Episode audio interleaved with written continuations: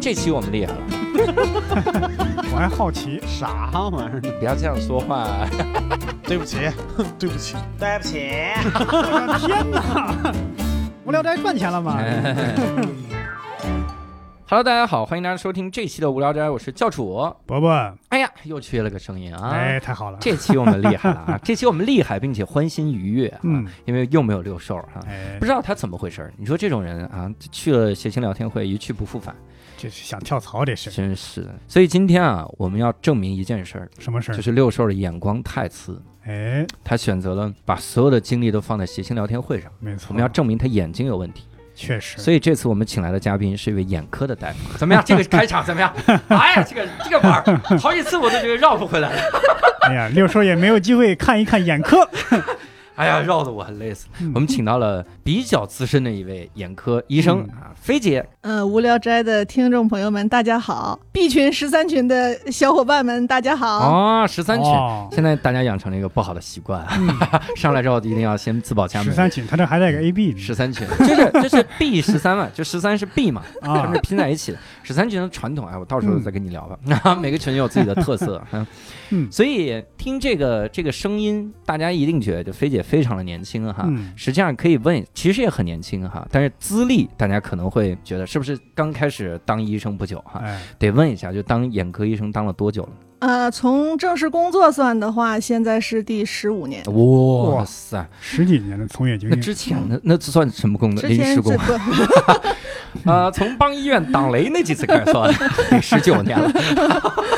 之前就是在读书嘛。啊，在读书。嗯你们这种是不是就是就是，比如读七年那种？嗯，我是读七年的，嗯、哦，就是万幸没有经过这个考研这个可怕的过程。嗯， 哎眼科医生考研嗯怎么考？就说我答案给你写在了黑板的角落， 你坐在班的另一个角，能抄着就满分。这考试里这 事儿，考试测试里的医生，我们其实这次要跟菲姐聊，我们得先从一个话题开始聊，嗯，就是很多人对眼睛的防护嗯种种的这个错误啊误区，比如说是不是有一个就觉大家觉得做眼保健操就是非常厉害的一个，眼保健操有用吗？嗯，眼保健操呢，对于缓解视疲劳应该还是有一定用处的。缓解视疲劳有用，嗯，对呃，就好比你坐在办公桌前很长时间之后，嗯你站起来抻一抻胳膊、抻一抻腿，你会觉得舒服一些。哦但是如果你要说通过它来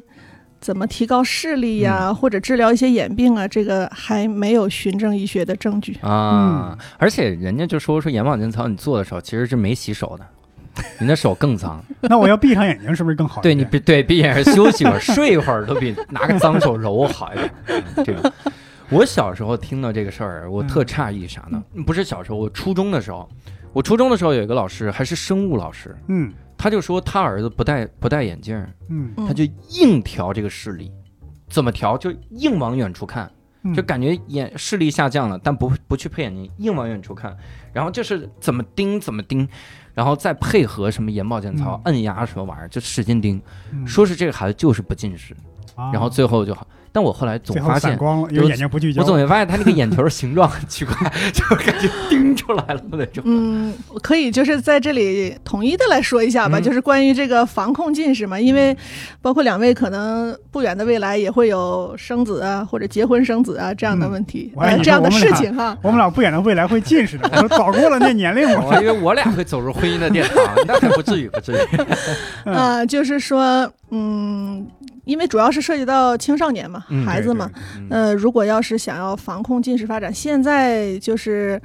业内的一个统一的一个比较被大家认可的一个方案，就是首先是减少近距离用眼。嗯近距离啊用啊，对我啊得要先说一下，我的专业是眼外伤。啊，对我打本来打算 Q 人家 的，这是人家嘉宾一个很大的遗憾，一会儿我们再说哈，呃、拉着人家聊近 视。所以呢，说到近视这方面，就是一些常识性的给嗯大家说一下嘛，嗯可能不一定说的那么精准哈。嗯回到就是刚才说防控近视发展哈， 嗯一个是减少近距离用眼，嗯近距离用眼不是说我们。呃，当然，现在有了电子产品，在我们小的时候有电视的时候埋怨电视，后来有电脑的时候埋怨电脑，嗯现在有手机了埋怨手机。嗯其实呢，这个主要的问题在近距离用眼。近距离用眼只要在室内活动就叫禁，呃，不是说城市和郊区的室内啊，嗯就嗯嗯房间内的这个，因为你最远只能看到对面的墙嘛，哦，嗯对吧这就叫近距离，这就叫。近距离用眼。哇，所以呢，延缓近视发展这个所谓的减少近距离用眼，嗯，其实就是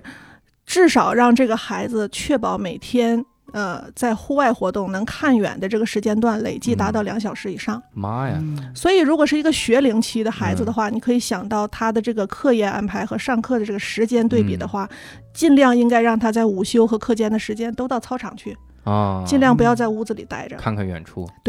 然后呢，当然如果家里条件允许的话，嗯写作业的这个课桌最好是放在。窗子的旁边，就对着窗子放，这样哦他中间间歇的时候可以望望远。哇，嗯对，而且这两个小时是说累计两小时，不是说你一次性的要在外面待够两个小 时。啊要要求太高了。对对对对，那个就很难实现了对。但是，嗯，而且呢，这种看远看近这种交替，实际上也是缓解视疲劳的一个很好的方法。嗯，也不是说必须要持续的望远什么的嗯，这个我觉得要求还挺高的。你对说，比对如说我小学生在内蒙嗯，你说在内蒙我往远跳太容易了，我都看到山了呢。对，我如果在重庆呢，如果怎么跳都是一个楼， 我说你这太你近你了你住顶层啊，哦就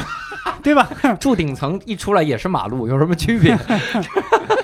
没有任何的区对，别。而且尤其是原来我住那筒子楼，窗户对面也是墙，你 这这嗯啊对这啊怎么 办？跳不远，还是要不行就配个眼镜儿。 对，还是嗯，但是有点难为菲姐的点就在于这儿哈，嗯人家其实是学眼外科的哈，嗯也，就是说，你眼保健操有没有用，人家不知道。但你做眼保健操的时候，把眼球给拉了， 有用，是 吧？这个就能做眼帮保忙眼保健操，你看能缓解视疲劳，对跌手是脏手不说，嗯你说我要用酒精涂一手吧，又辣眼 睛，对，然后不小心点着了，这个就归外外科你院外搓着科火了是吗？ 你你搓搓眼睛还能搓出火来？刚才伯伯说这个酒精进眼睛这个事情，真的是要提醒大家，就是因为如果需就是需要想要对眼睛局部进行消毒也好，或者嗯清理也好，嗯呃，最好建议大家去医院，因为我们经常碰到有呃患者来说，嗯，我这个每天拿呃盐水在家里洗眼睛，哦或者什么生理盐水在家里洗眼睛等等的。呃，酒精呢是比较就是极端的例子了哈，嗯但是所谓的生理盐水、盐水这些操作的过程，你在家里边一般实现不了无菌。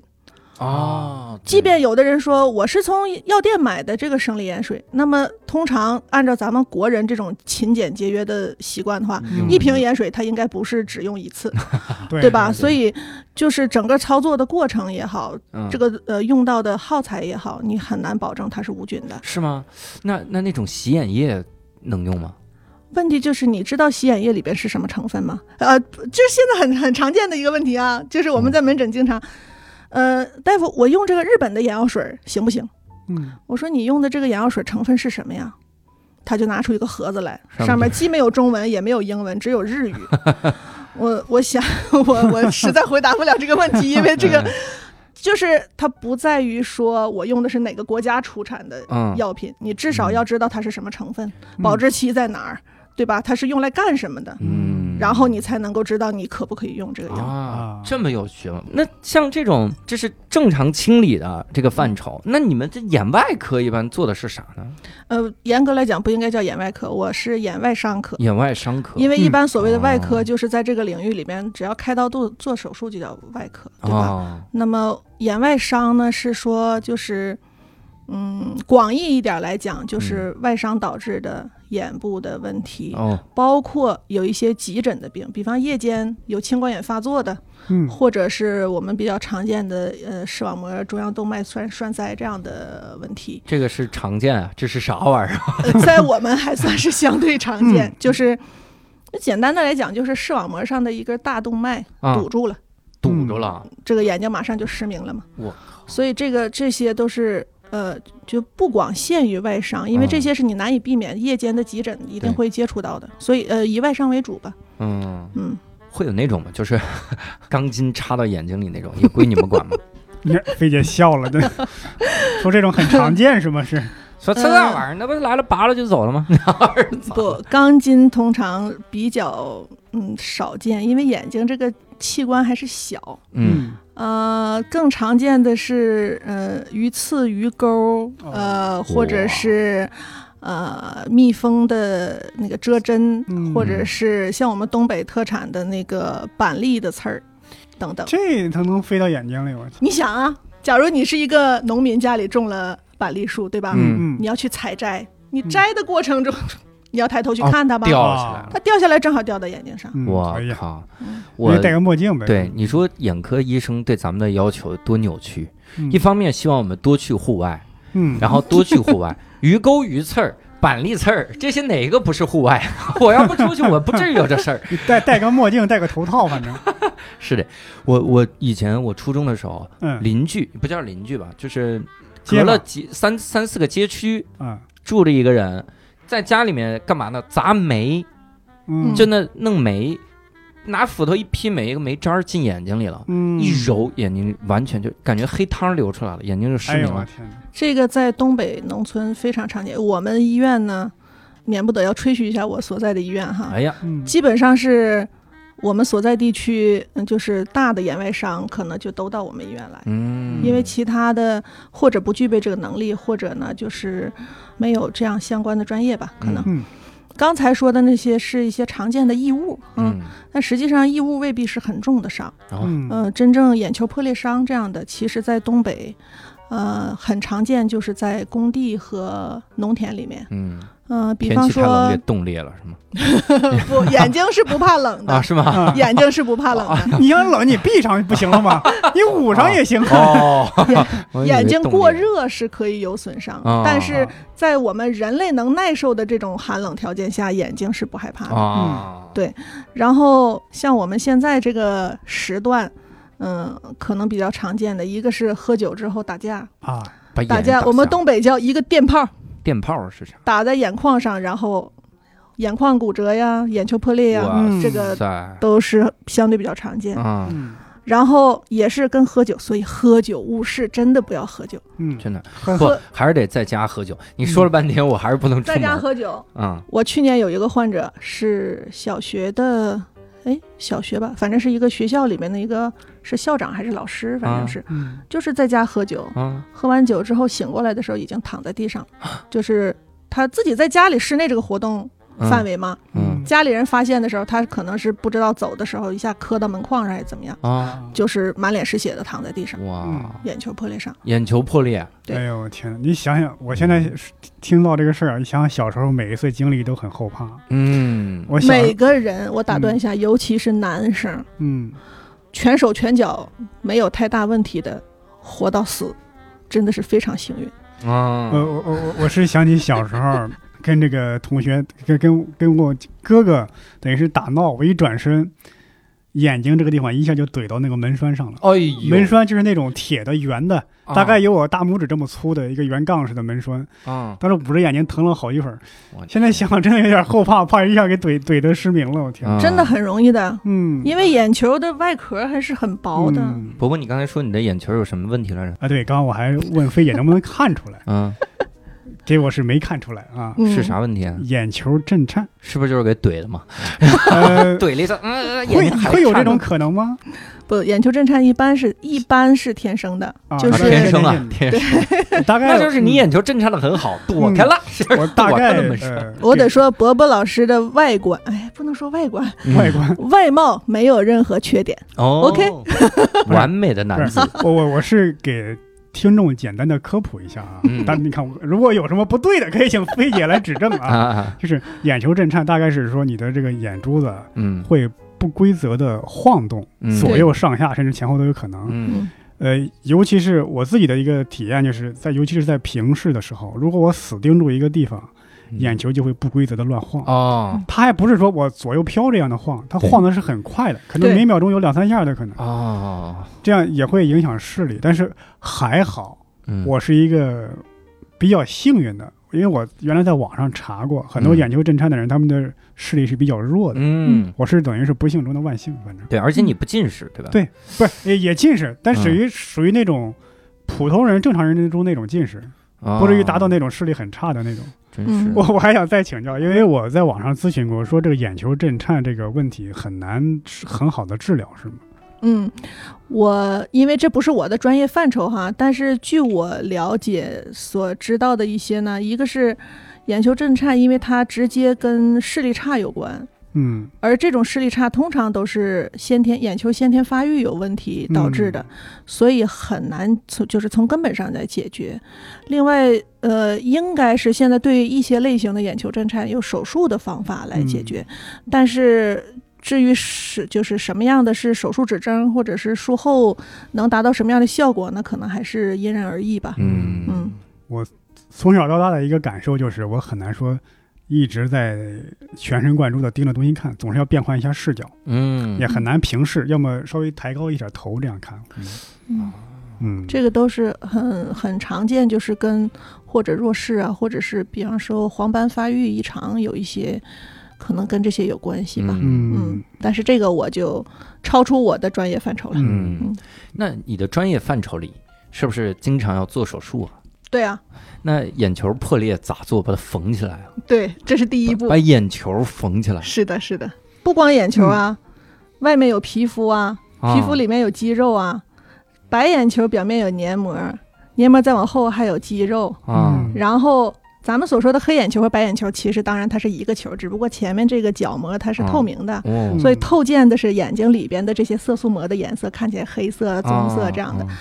嗯、所以整个这一个球体任何地方破了，你要把它缝起来。我天！那你们做手术的时候，是不是一定要用戴的那种显微镜那种？就是我放们嗯不是大带镜显微镜，我们就是就是就是一个大的显微镜。大的显现微在镜现在的现代的手术室，尤其眼科的手术室，嗯都是就是一体化的手术室嘛，它的建嗯设里面就是悬吊式的在，就是在天花板上，然后呃连接在天花板上，然后你可以拉着它来回移动的一个嗯显微镜。这显微镜啊是放在这，然后你通过显微镜往下看，不是把显微镜嗯戴在头上。嗯呃，也有头戴式的，像他们嗯做斜视、做眼眶，有一些是用头戴式的。嗯那个呢，就是它的呃，包括景深，包括它的放大比例、呃倍数等等，它可嗯能范围就不是那么大，也它的哦需求不是那么高。嗯，因为我想的是，比如你像外科啊，我嗯缝合个肚皮，我这个手动作还能稍微大一点。对，嗯哪怕缝缝的个不好看，缝糙了也行，反正对，好像眼睛这也太精细了吧？对这嗯都得练微雕吧？祖上是不是有这 微雕？是吧米上刻字儿，早周合计， 早合周计还是怎么着？嗯就是你在呃，因为你在放大镜下看，不是放大镜，显微镜下看，嗯，它本身就是放大了啊。但你所以这你手的动作是小的 呀，但是你看着它是就是大的，对，我天，这太难练了，这也我听完还有一个感受，啊就是嗯这种仪器一定特别贵，小医院买不起这 玩意儿。嗯，就也存是在这个问题，也确是实存在这个问题。嗯，还有一个问题就是，你看咱们平时工作的时候还要学习这个软件硬件该怎么操作，你们是不是这个仪器还得上手怎么学，还得一个过程？嗯，其实这些仪器操作不是特别难，嗯，但是你的眼脑手的配合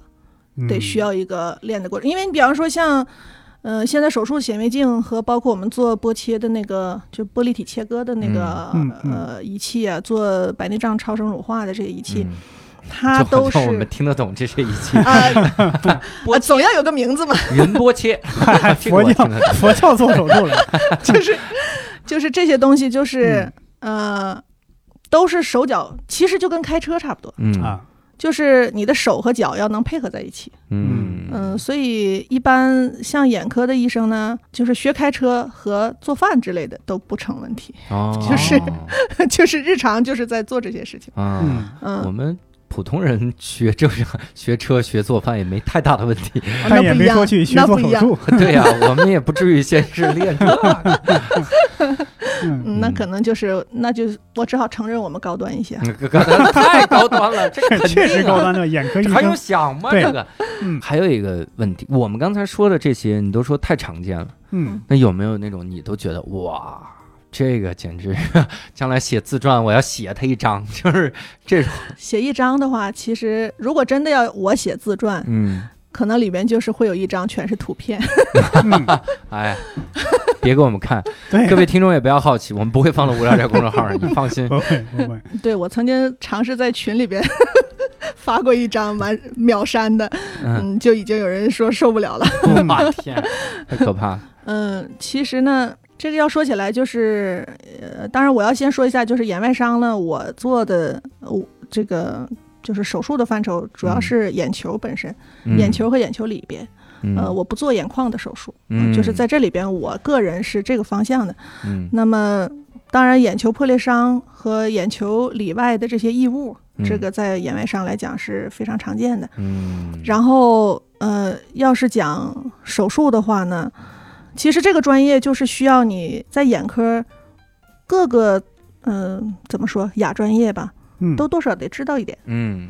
所以，有的人说眼外伤不是一个专业，嗯因为嗯它就是，其实你比方说，呃，这个人有呃眼底出血了，嗯，我要做波切手术。嗯那么波切手术其实从专业上来讲是人家眼底病专业的，嗯或者比方说这个人有角膜的裂伤，，那角膜人家有角膜专业，嗯，或者这个人外伤之后他继发青光眼了，那有啊青光眼专业。嗯所以呢，就是做眼外伤，我其实呢，我往好了说，我可以说这些我都能做，都嗯可以。嗯呃，但是呢，那就是属于叫有一句话叫“样样通，样样 松”嘛，就是哪一项我单拿出来跟别人专业的做这一类手术的比，我可嗯能未必有人家做得好。嗯，但是呢，对于眼外伤来讲，可能够用了，嗯，就是这样。我听着特像那种，就是日本有一个日剧。叫不要，请不要在病房里念经。嗯就他是指一个和尚，他有一个日本的和尚是职业的嘛，嗯他是和尚，同时他也是一个急诊室的外科大夫。嗯，他们急诊室的这个手术真的就是什么都得会点儿，对啊，就是推进来你得先处理，就是处理啊是是实在不行再去那个科室专找科嗯找找那个医生过来继续做。嗯但是你首先你得先会做点儿， 多少会做。嗯那好像眼外伤是这样的一个感觉哈。对我们以后还是说玻璃体切除手术吧。我一老听说你给人做波切手术，波切，我老觉得是超度 人， 是不是让人波切。眼科也是眼科不至于要超度，那那比如说眼睛里扎了个异物，就比如有的有的渣子进去了。嗯木屑、木片儿扎进去了，这种还能恢复视力吗？嗯，不好说，看扎哪儿是吧？就是我有的时候我会想哈，就是看病这个过程，不嗯管对医生还是对患者来讲。嗯其实是在看命。嗯，啊，从患者的角度还来是讲，跟波切有 关。看运就气是是吧？是对呀、呃，从这个伤者吧，从嗯我们讲伤者，从伤者的角度来讲，你什么位置伤了，嗯和你遇到一个什么样的医生，嗯这个直接决定了啊以后的效果。哦，那么对于医生来讲呢，你遇到一个什么样类型的伤的患者，嗯或者一个什么样性格类型的伤呃嗯这个伤者，那就可能决定了你之后的工作过程顺不顺利。嗯，你这说的特别像有有医患关系， 碰到什么性格的病人，呃 你说的非常到位，决定你看我就想要说的高大上一 点嘛。就是本身的这确个伤者的这个病看治的难度和这个医生的水平，大概是这个意思，嗯还有这个患者本身的性格， 嗯嗯对啊，是这样，就是你比方说，就前一阵儿的患者的话呢，有一个不到三十岁一个小伙儿吧，嗯呃，他是球内异物，就是这个异物呢，从大概这个我们说黑眼仁儿、白眼仁儿这个交界嗯嗯，这个个位置进去，进哎去呀之后，呃，把呃虹膜儿刮破了，就是瞳孔这一层环形的膜儿啊刮出刮破了之后呢，斜着进去之后，把晶状体穿透了，嗯嗯然后打在视网膜上。啊嗯但是呢，它口子非常的小，嗯嗯外口基本上没有需要缝合，嗯，嗯但是它眼睛里边基本上所有经过的地地方都有问题嘛。对，嗯可是就是因为它这个一个是外口呃小，嗯嗯，不太造成散光。嗯，再一个呢，它也没有，就是这个是个金属的异物，它工作的过程中一个小的金属的异物嗯没有影呃形成这个感染，嗯它及时的来医院了，然后呃给它及时的取出了异物，而且关键这个异物呢在眼底是打在一个相对靠周边的地方，嗯就眼睛视网膜其实眼睛是一个球形，对吧？嗯大概眼球的后三分之二。这个衬里的这一层嗯是视网膜，相当于照相机的底片嘛。嗯感光的神经细胞。嗯可是呢，这么一大片的视网膜里边，真正对视对视力最关键、最就是有呃关键性意义的这样的位置，就是中央这一小块儿。嗯，所以，如果你伤的位置在比较靠边，哪怕说出了很多血，嗯， 那么经过手术把血清掉了，他自然视力就可以提高。哦那最后这个个这个这个小伙儿最后反正视力又恢复到一点零，嗯哇，就是说可以可以，同样是受伤，呃，不能好意思，一点零是什么概念？我们不是五就点正零常视，力嘛，正常视力。我的相当于视力五点零， 4.8它是不同的技术的哦那哦哦不个。同我不说同恢复到一点零，你看你说这个是嗯是是四点几，这个对，是比较新的标准。嗯我记得我们那儿标准是二点零是超好的视力，对哦一点五是比较好的视对力，对对，一点零是正常。对哦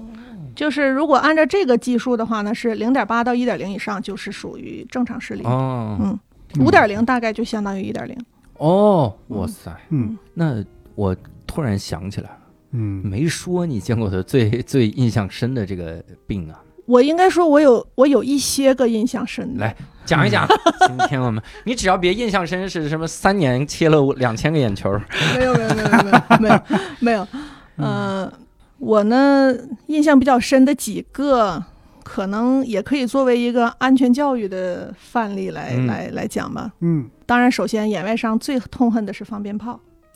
哎呀，啊我刚才就想问这个，应该就放有鞭绷着炮来了。尤其是现在，现在不像过去我们小时候拿一个小鞭儿拆下来，对啊吧？那一串儿上面对拆下一个，对哪怕对你放在手上点，就算把手指头点炸了，对，它都能有也就聊个皮儿，对吧？对对对对，太现小在那了个礼花，那就像雷管儿一样，哦啊，对吧？你看那非常可怕。我嗯，那是我应该我在我第一个工作单位的时候，就是刚工作不太长时间，嗯嗯嗯，一个老奶奶七十多岁，呃，一家老小过年，嗯嗯然后出来放鞭炮。而且呢，还就是还考虑到安全问题了，嗯说留了几个人，呃，陪着老奶奶在楼道里边，嗯就没有出来。嗯就是看看热闹嘛。嗯然后剩下一些人在外面放鞭炮，就有一个鞭炮飞起来，冲过重重的阻碍，嗯最后飞到老太太眼前，把眼睛炸瞎了。炸瞎了，嗯，哇哎呦我塞！过年的时候，哎呦，我想起有时候过年有些人也也也很缺德，他有时候就在人堆里冷不丁放一个，对气人这对。然后最近呢，有一个，嗯，是一个也是个老人家，嗯，嗯他还真就，哎呀，这个说起来这个过程就是。就有点难以置信。嗯他本身呢，农民吧，嗯嗯过年的时候呢，这老人家就是到什么时候不忘工作，呃，不能叫工作，就不忘劳动嘛。嗯嗯家里边有个牛，上山去放牛，嗯放牛的过程中，人家有放的鞭炮那个堆儿啊，嗯一堆的那个红纸什么的，嗯，他就好奇上去扒拉了扒了两一下，下，眼睛炸瞎。里面有一炮，对哎呀，我的天哪！我觉真得的他一开始别说到放他炮了说到他放牛的时候，我们还想，因为 东北还有农村，就是被驴踢了和被牛顶了，这都不是在笑话里存存在的，都是嗯真实存在的。妈呀，就是他一说到放牛，我们以为是被牛顶了。啊！你等会儿你们结果东北的笑话是多狂野！我天哪，笑不是能笑出来吗？不是他被不驴不光踢了是不光是这个东北什么笑话，很多早年故事会都爱都都都爱什么。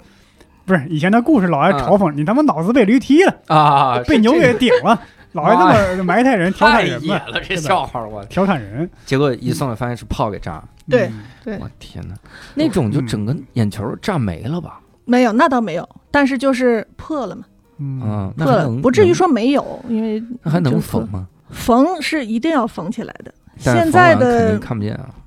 也未必。嗯啊啊！我我今年年初吧，有一个是，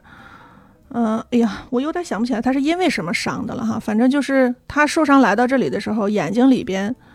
嗯、简单的讲，基本就是剩下外壳这一这一层，哎呦，我天哪！嗯里边的晶体、瞳孔这些东西就没有了，哪儿去了呢？啊就从口儿出来了。哦，哎呦，我哎呀去！，我最后，嗯，经过一系列的手术治疗，最后最后有个零点四的视力，这还属于能有零点四的视力？对，，因为它的视网膜嗯后边中央这一部分都还在，啊，跟那个小伙子有点类似。嗯我的对，就是天它伤的位置和程度，以及它受伤当时怎么急诊，嗯就是呃怎么处理的，这个都嗯很重要。一会儿我可以就是太吓人统一的来集中的来讲一下怎么处理这个嗯，外伤，受伤怎么处理？就自己在家，比方说对不小心伤到眼嗯睛怎么？离首先离鞭炮远一 点。如果你对家呀，自己不对要找事儿啊！如果你你老家真的是放炮的话，赶紧带着全家人 搬，别老找他放炮的地我方。我就觉得国家应该立法限制这个鞭炮的威力，对，对吧？第一限制威力，第二真的是别别老放。对，我们真的不像以前了，以前。我后来一直在想，就这个民俗怎么留下来的啊？嗯，很多的民俗，我们在聊那个最佳导演那期也是聊到了，很多民俗其实就是热闹。嗯嗯，你说我结婚的时候，那以前那大荒原，我一个村跟另一个村离好远，这我要不放点炮，我这也太寂静了。 对现在你根本不用放，这到处车水马龙啊，是你有什么好寂静我的我？建议啊，以后鞭炮啊就这么设置，发明一种新的鞭炮，嗯里边的一个播放器，哔啦吧啦，哔啦吧啦，你一点它巴拉巴拉巴拉，它在播这个鞭炮的声音。对呀、现在有，对呀现在有有这啊，个，已经有了是吗？对，有这个有这个，对但是很多人不用。哎呀，真的，尤其是住楼房，嗯我跟你说，这个压力真的很大。是我我见过一个什么谁家来着？嗯小区里面有一户娶媳妇儿放二踢脚，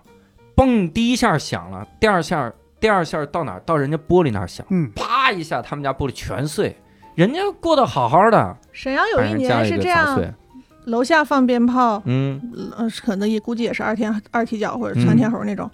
楼上就着了。哎呦我嗯天！现在这外边那帮人，个就是保暖的那个，不都是那种就是可燃的那对个呀东西啊？对对，你说这在在家真的是人在家中坐，二踢脚天上来，哎，你说到这儿，我还想起来一个呢，嗯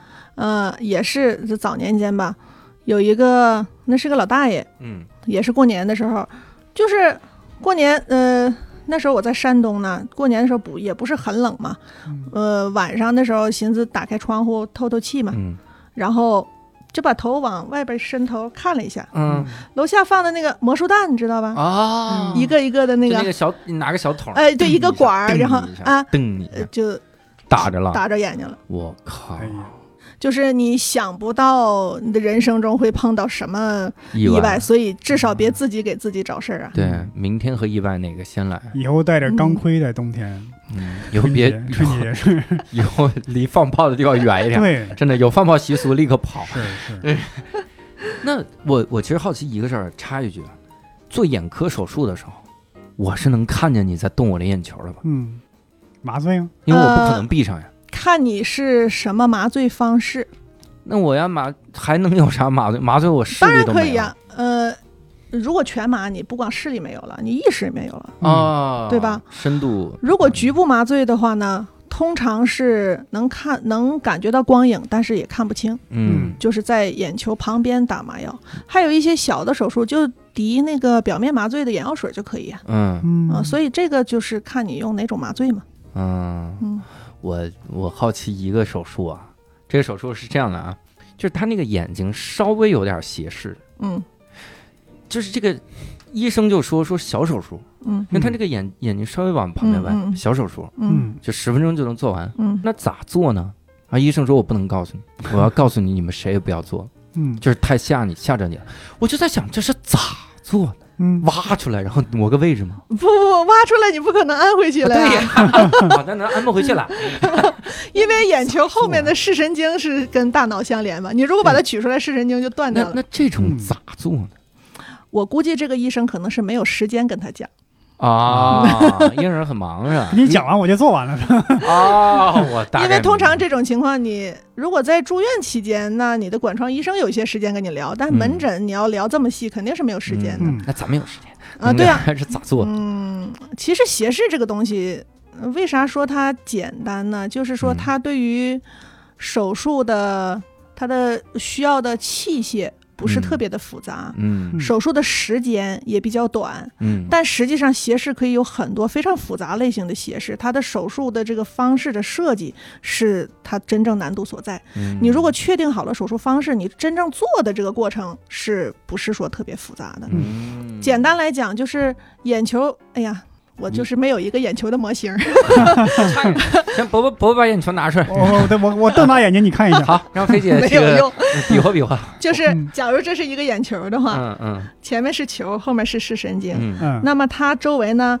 上下内外，如果这边是鼻子哈，嗯嗯上下内外以及上斜下斜，总共嗯六条肌肉。嗯当然，其中最主要、力量最大的这四条直肌啊，嗯，就像呃橡皮筋儿一样。嗯拉着你的眼球来回对动，对那么你眼球的位置也是受它来决定的。嗯那假设说我现在这个眼球，啊，有点往外斜，嗯那我就可以或者我把外直肌呢往后退一退，把它的劲儿松一点儿，让它嗯回来点儿；哦或者呢，我把这个内直肌给它拉紧一点儿，让它嗯回来点儿。总之就是通过你改变这个肌肉的位置和它的长短哦来调整你这个眼球的位置哦啊。所以这个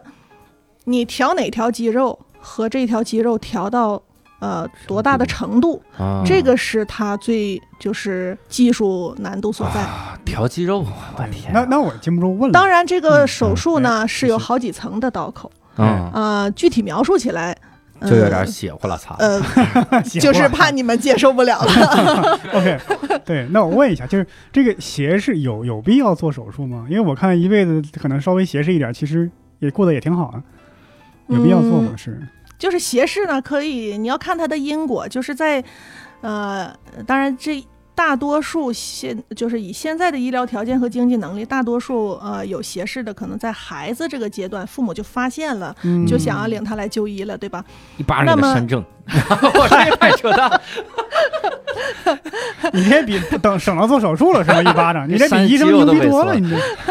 就是你在呃，医生在给你决定，比方说你是不是要做手术，嗯嗯你是先做手术还是先做矫正？嗯你如果要做手术的话，做什么样的手术？就是嗯在做这些决定之前，他会有一系列的检查来评嗯估。就是说，你首先要知道，我这个斜视是因为视力不好造成嗯斜视，嗯还是说斜视造成视力不好？嗯嗯，这个决就决定了你是应该先给他。就是戴眼镜来矫正视力呢，还是先做斜视的手术？哦对，嗯另外呢，你在有斜视的时候，他的程度也不一样。有的嗯孩子他在注意力集中的时候，他可以就是正正视的，就是嗯它只出现一个间歇性的斜视，而且你在检查的时候呢，它的双眼的立体感，它的这个双眼视觉是正常的。哦那这种呢，有的就可以观观察，就是到他成年以后，比方说，嗯呃，涉及到他不管是呃上学呀、是工作呀、什么找对象啊之类的，呃，比较在意自己的外观了。嗯那么光解决外观的问题，那到时候再说，因为小孩毕竟要全麻手术嘛。嗯呃，成年人的话可以局麻手术，嗯不管从费用上和从手术风险上来讲，也是一个考虑。所以这个这些其实就是在斜视来讲，我算半个门外汉哈，但嗯是我感觉呢，就是它的难度不在于做手术这个过程，嗯而在之前的这个检查、判断、选择这个过程。嗯，嗯那做斜视手术是不是越早越好？嗯比方说我小孩发现赶紧治，省得长大了落病根儿之类的。就是像刚才就说，你如果长期用眼习惯问题，你先先先调一看调哪个类型。对，嗯得看是哪个类型，有的类型就是，尤其是斜视影响了视功能的，嗯，那一定要尽早做。嗯如果要是说只是影响了外观，嗯那早点做晚点做没什么太大区别。 那像刘能赵四儿那个算不算斜视？赵四儿， 这咱们问的问题能找点生活中的问 题。这赵四儿看着像是斜视，哇塞， 这让人家怎么看？菲姐以后就点开《乡村爱情故事》仔细看，看的自己眼睛都近 视了。他们， 我真没有仔细看过他们的眼 睛真，傻看，赵四儿老爱斜着看别人，就你觉得这事儿有意思哦斜着看东西并不叫斜视。对， 啊？当然了，你这伯伯真是 不不不，真的嗯，这个不是伯伯的问题，很多孩嗯子就是领着孩子来看斜视的家长，至少有三分之一孩子是没有斜视的问题的。就是孩子就是单纯看不看不惯家长，就老斜着瞅家长。斜眼看他人，可能有轻度的屈光不正，就是嗯哦说，比方说近视、远视、散光这样，尤其是近视和散光，嗯 就是说他不是看不见，嗯但其实他的清晰度有有问题。他眼睛在斜到边上的时候，他的清晰度会提高，哦，所以你会发现这样的孩子，比方说看电视的时候歪头看，这么看，对，这不叫斜视。嗯，斜视是一个眼睛在这，一个眼睛在这，对或者哦对一个眼睛在这，一个眼睛在这，这叫斜视。对，两个同方向，这样不叫斜没事视儿，。对对，转回来就行了。眼一个正转着看，一个往侧边看，对是吧对对对对对对，我小时候我看过以前看过一个漫画儿，说有一个哥们儿他斜视，嗯然后他上学的时候，因为他两个眼睛都往左边斜，嗯，他说上学的时候压力特别大，因为他要跟老师解释他这个斜视，所以他只能是别人横着坐，他相当于他把那个桌子竖过来，嗯跟别人垂直那种，因为他 要使劲往左看才能看到黑板上的东西嘛，嗯所以他就必须眼呃就是竖过来那种，他一直饱受大家的欺负，嗯，然后特别的难过，然后直到有一次他高考的时候，他也去争取，嗯他说必须这样做，嗯因为别人都是横着的那样的，他必须把桌子竖过来，这样的做。嗯呃，他说在高考高考铃响的那一刹那，然后他把眼睛正过来了。 他说等了这么多年，就等这一刻， 相当于就可以看旁边人的卷子。嗯我看了这个漫画，我就在想，你最好赌旁边那个人比你学习成绩好。我操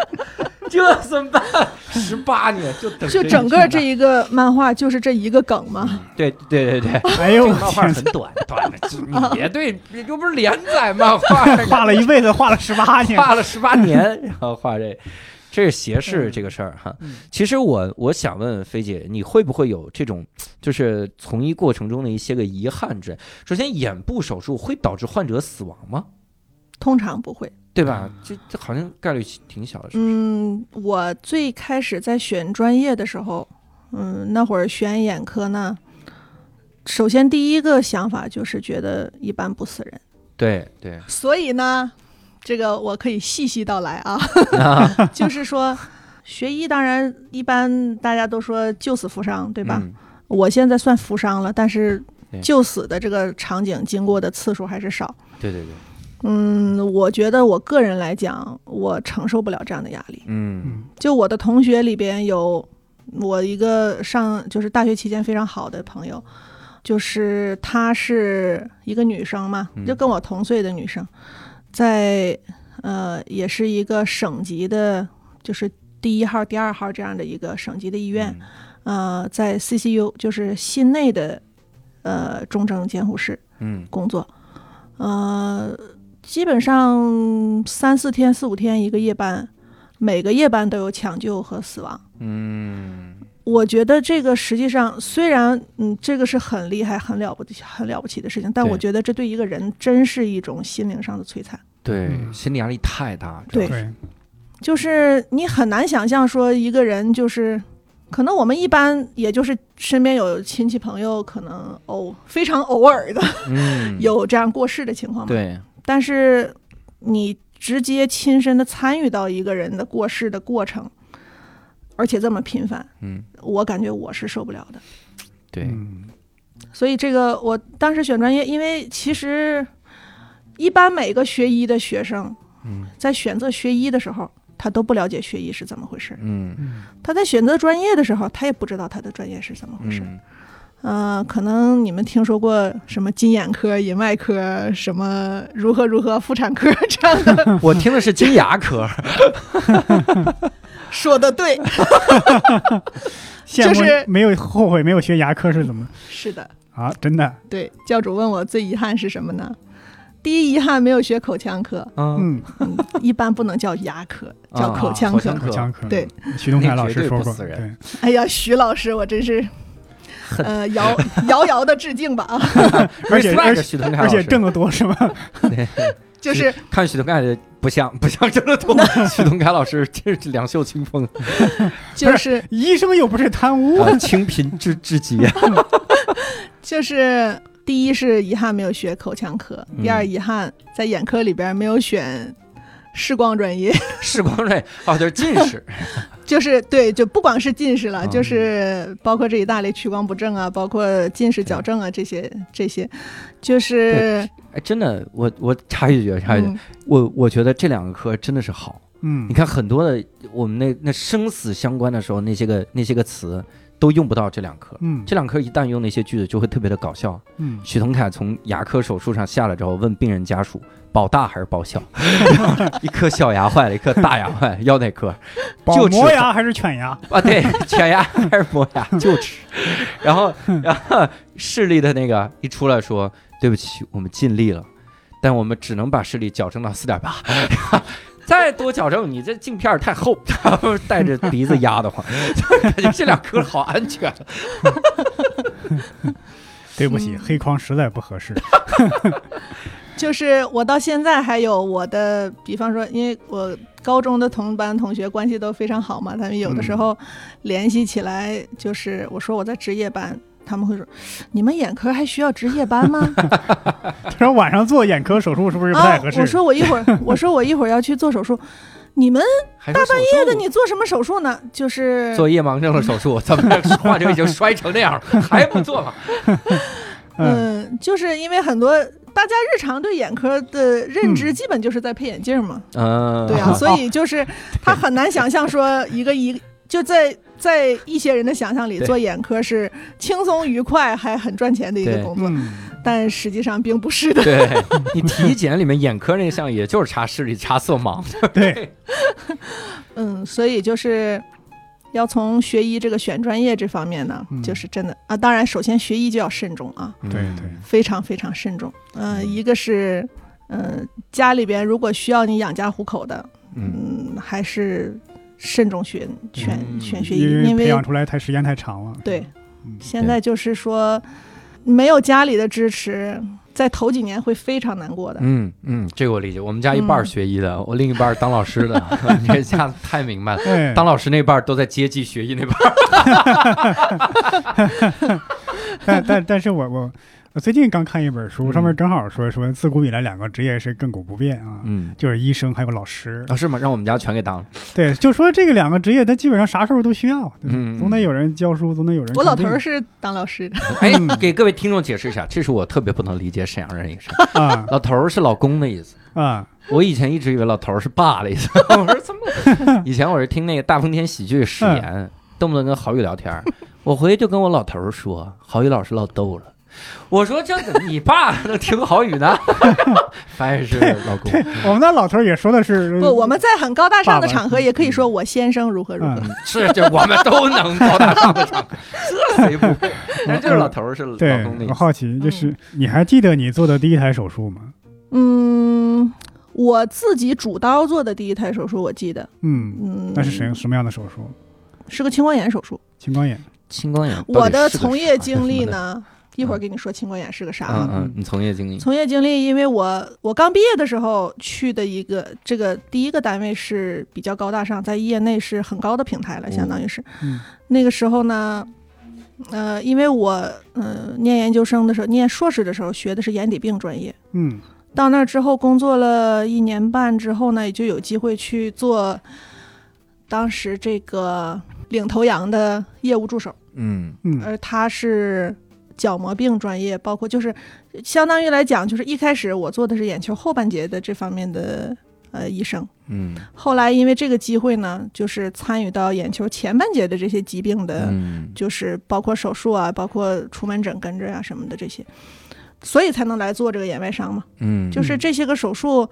嗯、虽然咱不敢跟人家专业的，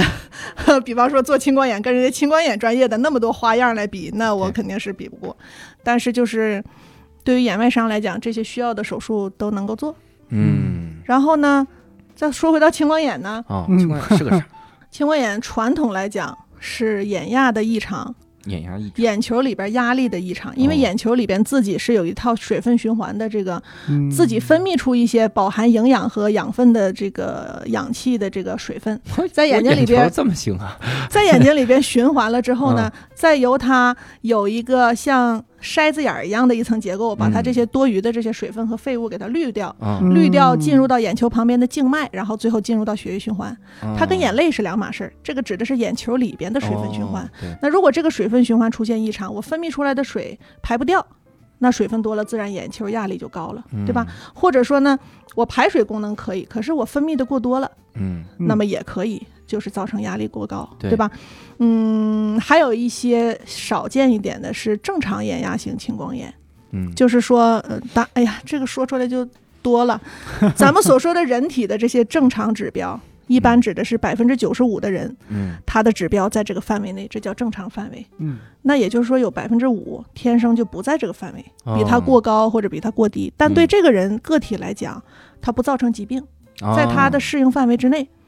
对那么，同样的，也有一些人，他在这个正常范围，可是这个正常范围对他来讲是超标了，哦，他耐受不了，所以他可能每次测眼压，你说我青光眼，我每回测眼压都正常，甚至对有的时候还偏低。啊为什么我青光眼慢慢视神经萎缩了呢？对，就是它的耐受范围不一样。明白，而且最近，呃，我们国内的业内之光大咖有一位提出一个新的理念，就是说，哎呀，这个有点专业性太强了 吧 嗯就是有一个话叫“脑子进水了”，对吧？嗯，哎这叫专业性太 强，就是怎么骂人呢？这这专是业性强哪儿了？因为眼球通过视神经跟大脑是相连通的，对吧？那么它的神经纤维在穿过眼球往后去的时候，经过一个筛板的结构，嗯那么这个筛板前后，呃，简单的来讲，就是眼球的这部分的压力和来自于大脑这部分的压力，它的嗯差异常，哦，也导致这个神经纤维受到压迫之后呢，嗯它出现一个机械性损伤，或者影响血液循环，造成它的呃缺血缺氧，然后哦嗯神经萎缩。就是现在很多的学说呢，就是归结到最后一点，就是最后会视神经萎缩，哦会失明。嗯啊，会失明啊。对，其实我们问青光眼是啥的时候， 就想就想了解一些青光眼症状、症状 和原理，没有必要。症状呢，急性青光眼一般老年人常见， 嗯嗯，一般就是情绪激动或者在黑暗的环境待时间长长了之后，人的瞳孔会放大，它嗯会堵塞你那个眼球水分循环的这个地方，造成眼压突然升高，就嗯突然会眼睛疼和这个视力下降。哦这种情况虽然重，但是嗯一般都知道及时去看病，因为它难受，嗯，眼睛疼、头疼、恶心、吐。有一些人因为这个误去了呃神经内科，以为是那个脑袋出了问题，但其实实是青光眼发作。嗯哦，如果这个时候用了扩血管药，会加重青光眼，妈哎呀，啊所以这个是一个很重要的一个鉴别。嗯然后呢，还有一些慢性青光眼，就是它可能高的不是那么多，但是它持续的眼压高，那么哦视神经慢慢的萎缩，而这种一开始不会表现为视力下降，嗯它只是看东西的范围缩小。我们有一个检查叫视野，嗯视野这个词不是用来单独形容人的，见识见阅识历，见识， 对，嗯它真的是你看东西的范围。嗯，那么两个眼同时看的时候，如果有一个眼，比方说视眼变视野变小了，你可能没有什么感觉。嗯，等到你真正视力都下降了的时候，这时候视神经已经萎缩了。嗯所以这种呢，虽然它这个过程没有多难过，可是就是经常会耽误。发现的时候就晚了嗯嗯，哦，我以前以为青光眼是什么，就看东西灰蓝色儿，我我以为是发黑发青的那个对，是意吧思，？的确是对有这，那起这嗯名字咋回事儿 呀？青光眼，是青光眼有一个症状叫嗯红视，就是红视看灯的时候，周围是像彩虹的光圈儿，不同颜色彩虹的光圈儿。就是我现在 看到，哎，我骗你了，哎，其你实不要在并没眼前放一个三棱镜，好吧？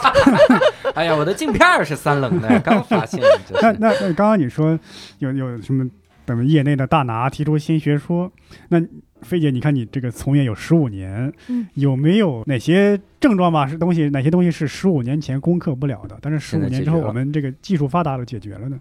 视力眼儿，哎，嗯，其实现在有很多东西是在改进，而不是说你比方说像 波切手术，又是波切， 现在就是让那个钦宗 来人波切来切，嗯就比方说现在我们眼科，因为都是叫或者叫显微手术或者叫微创手术 嘛哈，嗯嗯，这些东西是在上世纪末。就引入到我们国家了嗯，当然它发明出来是更早一些时间了哈，嗯但是就是在我们国家开展，就九十年代的时候就开始开展，但是它的用到的设备、器械、耗材，它所做的切口、所用的手术技巧、嗯所能达到的效果，嗯，跟现在是完全不能比的。嗯啊，包括手术时间。我，呃，我刚毕业的时候，那零五年跟我的上级医生上台儿的时候，呃，那个，嗯、做一个波切手术，好像很少有少于两个小时的吧。妈呀，这还是对于一个就是比较熟练嗯的医生嗯是吧？，对业内很有声望的医生。嗯嗯、现在哪怕是我的话， 嗯如果不是一个非常复杂的波切的话，嗯、好像一般用不到一个小时以上。嗯嗯啊，所以呃这些都，呃，当然就是医生随着他成长有一些理理理念的更新呐、有一些手法的一些呃改进，这是一方面。这个设备的更新换代也很重要。嗯，其实你说眼睛攻攻克不了的疾病，本来好像也没有太多，嗯，就没有眼睛是不是也没有太多绝症啥的，眼睛可以有恶性肿瘤，恶性肿瘤啊，嗯，嗯，而且有，如果你们去网上搜的话，可以看到这样的 图片。我不看，嗯 你不要来教导我们，听众们不要搜， 真的，对我跟你说，眼科大夫那心脏都是吓大的，真的不要不要搜，不，眼科大夫其实嗯没有很可怕呀，真的没有很可怕。你尤其是，呃，你想象着好像在眼睛上做手术，但是其实做手术的时候，他只露出一个眼睛来，其他都是手术单盖着的。嗯你哇哦，好多鬼片儿都是这样 哟，闪灵儿里面都有这种哟我，甚至看过一个恐怖游戏的封面，就是只露一只眼睛，对其呀他都是绷带，你知道呃，对我还有一个印象比较深刻的就是，他其实手术并不难，嗯但是这个人呢，他是就是他驼背的一个一个老奶奶嘛，驼背大概不说九十度吧，也就是他没有办法平躺。妈呀，啊，然后呢，就是心脏也不是太好，嗯就是你总不能让他大头朝下的那样来，因为对你啊需要嗯脸朝上的这个、这个姿势，对啊这个来做那。所以就是在手术台上用各种的敷料给他垫起来，就嗯是让他能够保持在他不太难受，然后尽量让他的头呢，呃，虽然做不到脸朝正上，但是大致在我们手术就是稍微费点劲能够到的这个这个角度上，啊而且是给他站着做的。因为啊我们眼科手术嘛，一般都是坐着坐着做手术，对。但是他就是垫起来之后，最后怎么就是你就得站着了。站着了。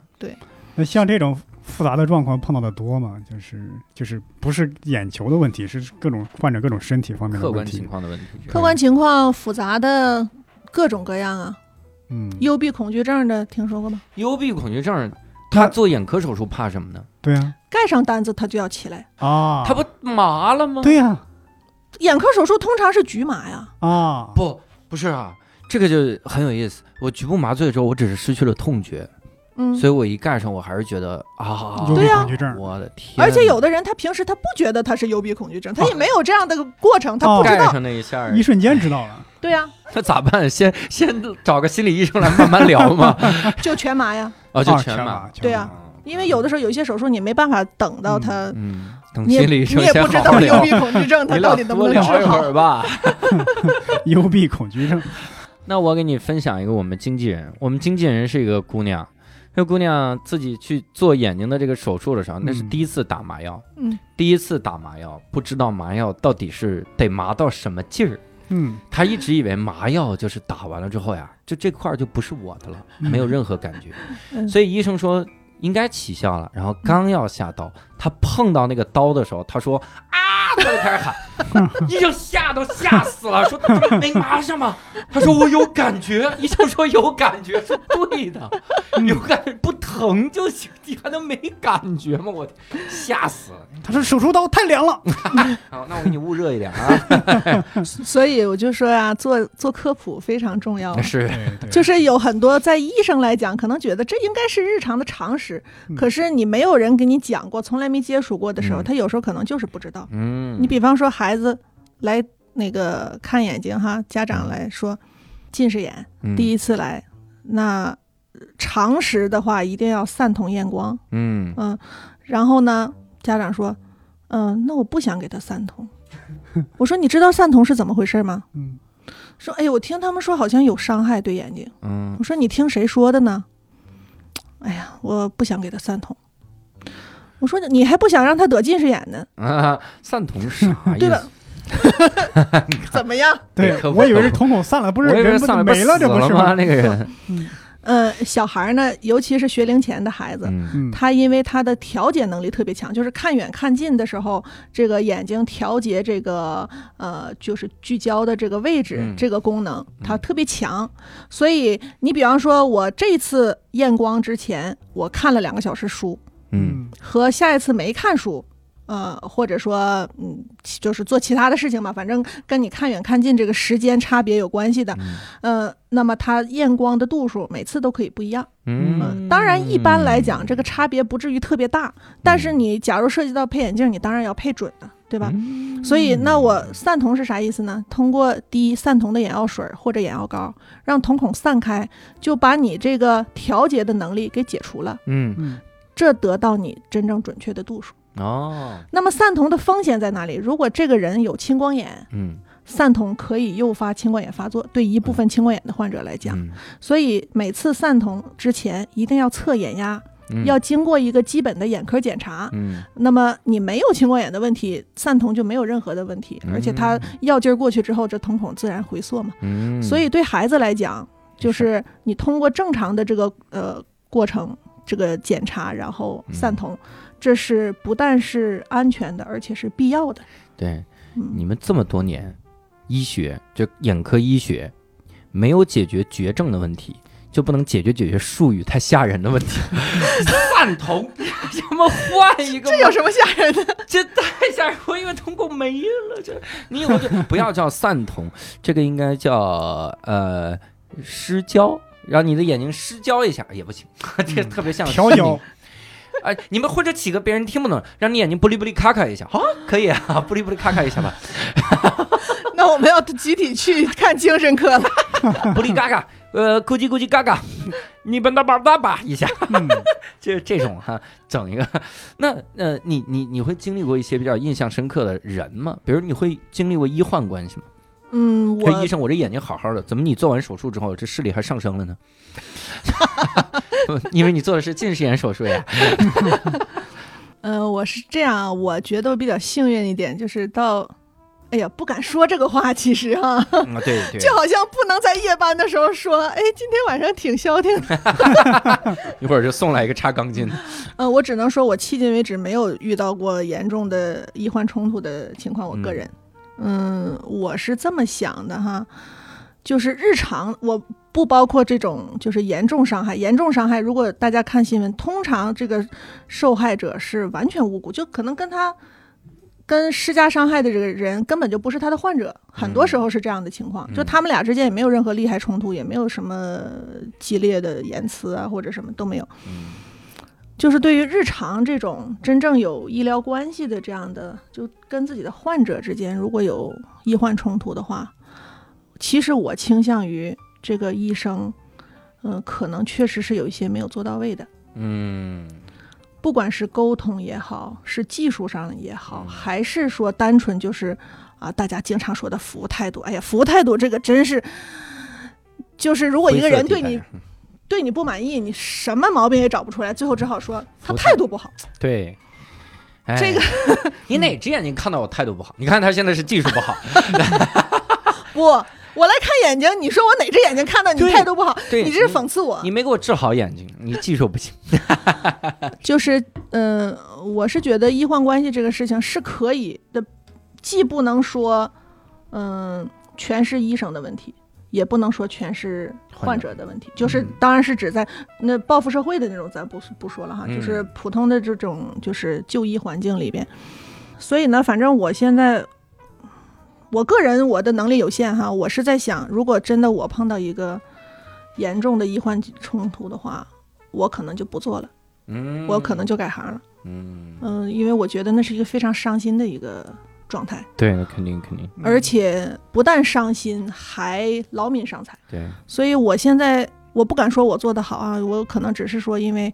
这个环境里边整体的氛围还是比较好，对我有一定也有一定的保护作用。嗯嗯，对，岔开一点讲哈，因为现在国家鼓励这个私有的医院，嗯应该叫什么？私有的资产来办医院嘛。嗯嗯，其实我我不是说我看不惯这样的医院哈，嗯那不不敢这样讲，但是我觉得对年轻人刚毕业的呃医学生来讲，真要当医生的话，还是应该去公立医院，嗯，对，因为这样的话呢，你会得到一个系统的正规的一个培养、嗯一个培训、一嗯个训练，嗯而私立医院呢，嗯、不能说它是以牟利作为主要的目的，那嗯至少也是主要目的之一。对，所以那当然我欢迎成手。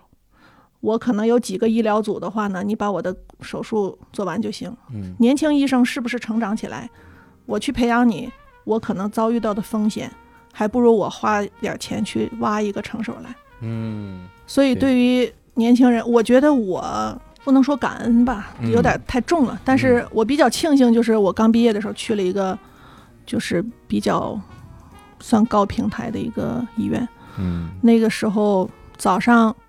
呃，八点钟院长查房，七点半科主任查房，所以我七点之前就开始看患者了。嗯然后晚上写病志呢，有时候写到十一二点。嗯那时候当住院医的时候，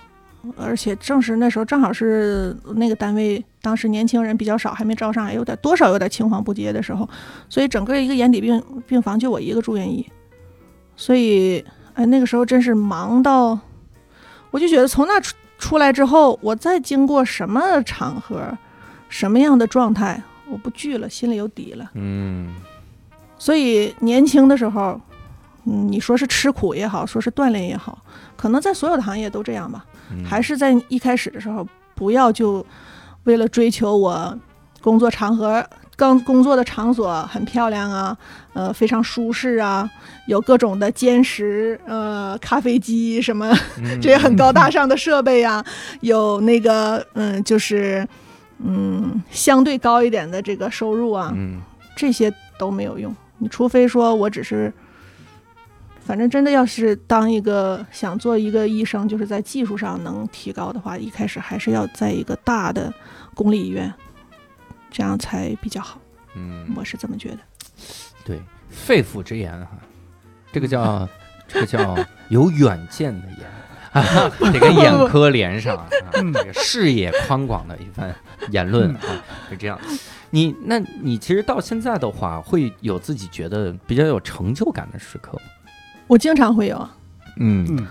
我觉得我之所以在继续在这个专业里边做，嗯，不能说唯一的吧，就是很大的一个原因就是成就感。嗯尤其是眼外伤呢，就是来的时候满脸是血，嗯可能光感都没有了，亮都没有了。嗯，走的时候呢，至少保留自己的眼球，外观上看着不错，嗯甚至还有一定视力，甚至有一些人视力还挺好，嗯，就特别经常会有成就感。不是说有时候有，经常有。嗯所以我觉得，嗯，这个是我从这工作上得到一个很大的一个很大的一个收获吧。这么讲，嗯，也是之所以没有改行，没有改行去开小卖店的一个 嗯，主这要怎么的原改因。行改这么彻 底？配眼镜儿也行啊，配眼镜儿可以的。完了，刚才不是还说到就是，呃，遗憾没有学口腔嘛，对吧？嗯学口腔科呢，相对来讲，我我感觉啊，我不一定说得准，因为对口腔来讲我是外行，相对来讲比较容易自自己独立执业。嗯，开个牙科诊所是吧？但是眼科，因为它的嗯，相对用到的手术器械也好，还有需要的一些辅助的支持的一些设备也好，可能还是造价有点过高吧。嗯你要开私人诊所的话，就是相对难一点，除非你就是我就是开一个眼镜店，我就配眼镜，这个可能还好实现一点。你涉及到治病、开刀这样的事情，就不太容易在，嗯，反正得需要有很大的实力才能自己独独立执业。嗯，好像大家也不太敢去治病开刀的独立职业的那个地方去 吧？对，就是现在，就是可能大家你们看，就是各种媒体上面也有说到，就是我们国家现在这个医疗教育的层次啊、学制啊各方面，还是有点太多了。嗯就是你不能够保证，呃就在国外，为什么它这个私人诊所和呃公立医院并存的这个运行的这么成熟呢嗯？它有很大一个原因就是，基本上能够确保我职业的医生都具有差不多的水平水平。嗯我可能因为没有这个设备，我做不了这个手术，嗯但是我要去到有这个设备的地方去，我就可以做这个手术，我具备这个能力。嗯那么我也就具备这方面的判断和，或者至少给你推荐让你上哪儿去，或者他这一个病的早期处理，我都能给你处理好。嗯咱们国家现在主要一个问题就是，嗯，确实因为各种条件限制吧，基层医院的医生有一些就是做的不到位，他可能这方面的训练素质相对的欠缺一些。比方说，我们有时候见到就是从基层来的患者，嗯最简单的，他在当地医院来了之后，眼球破裂伤那么大的一个口子，嗯我们一看必然是要全麻做手术的。嗯可是这个患者呢，一路奔波到了我们这儿来之后，嗯，啊，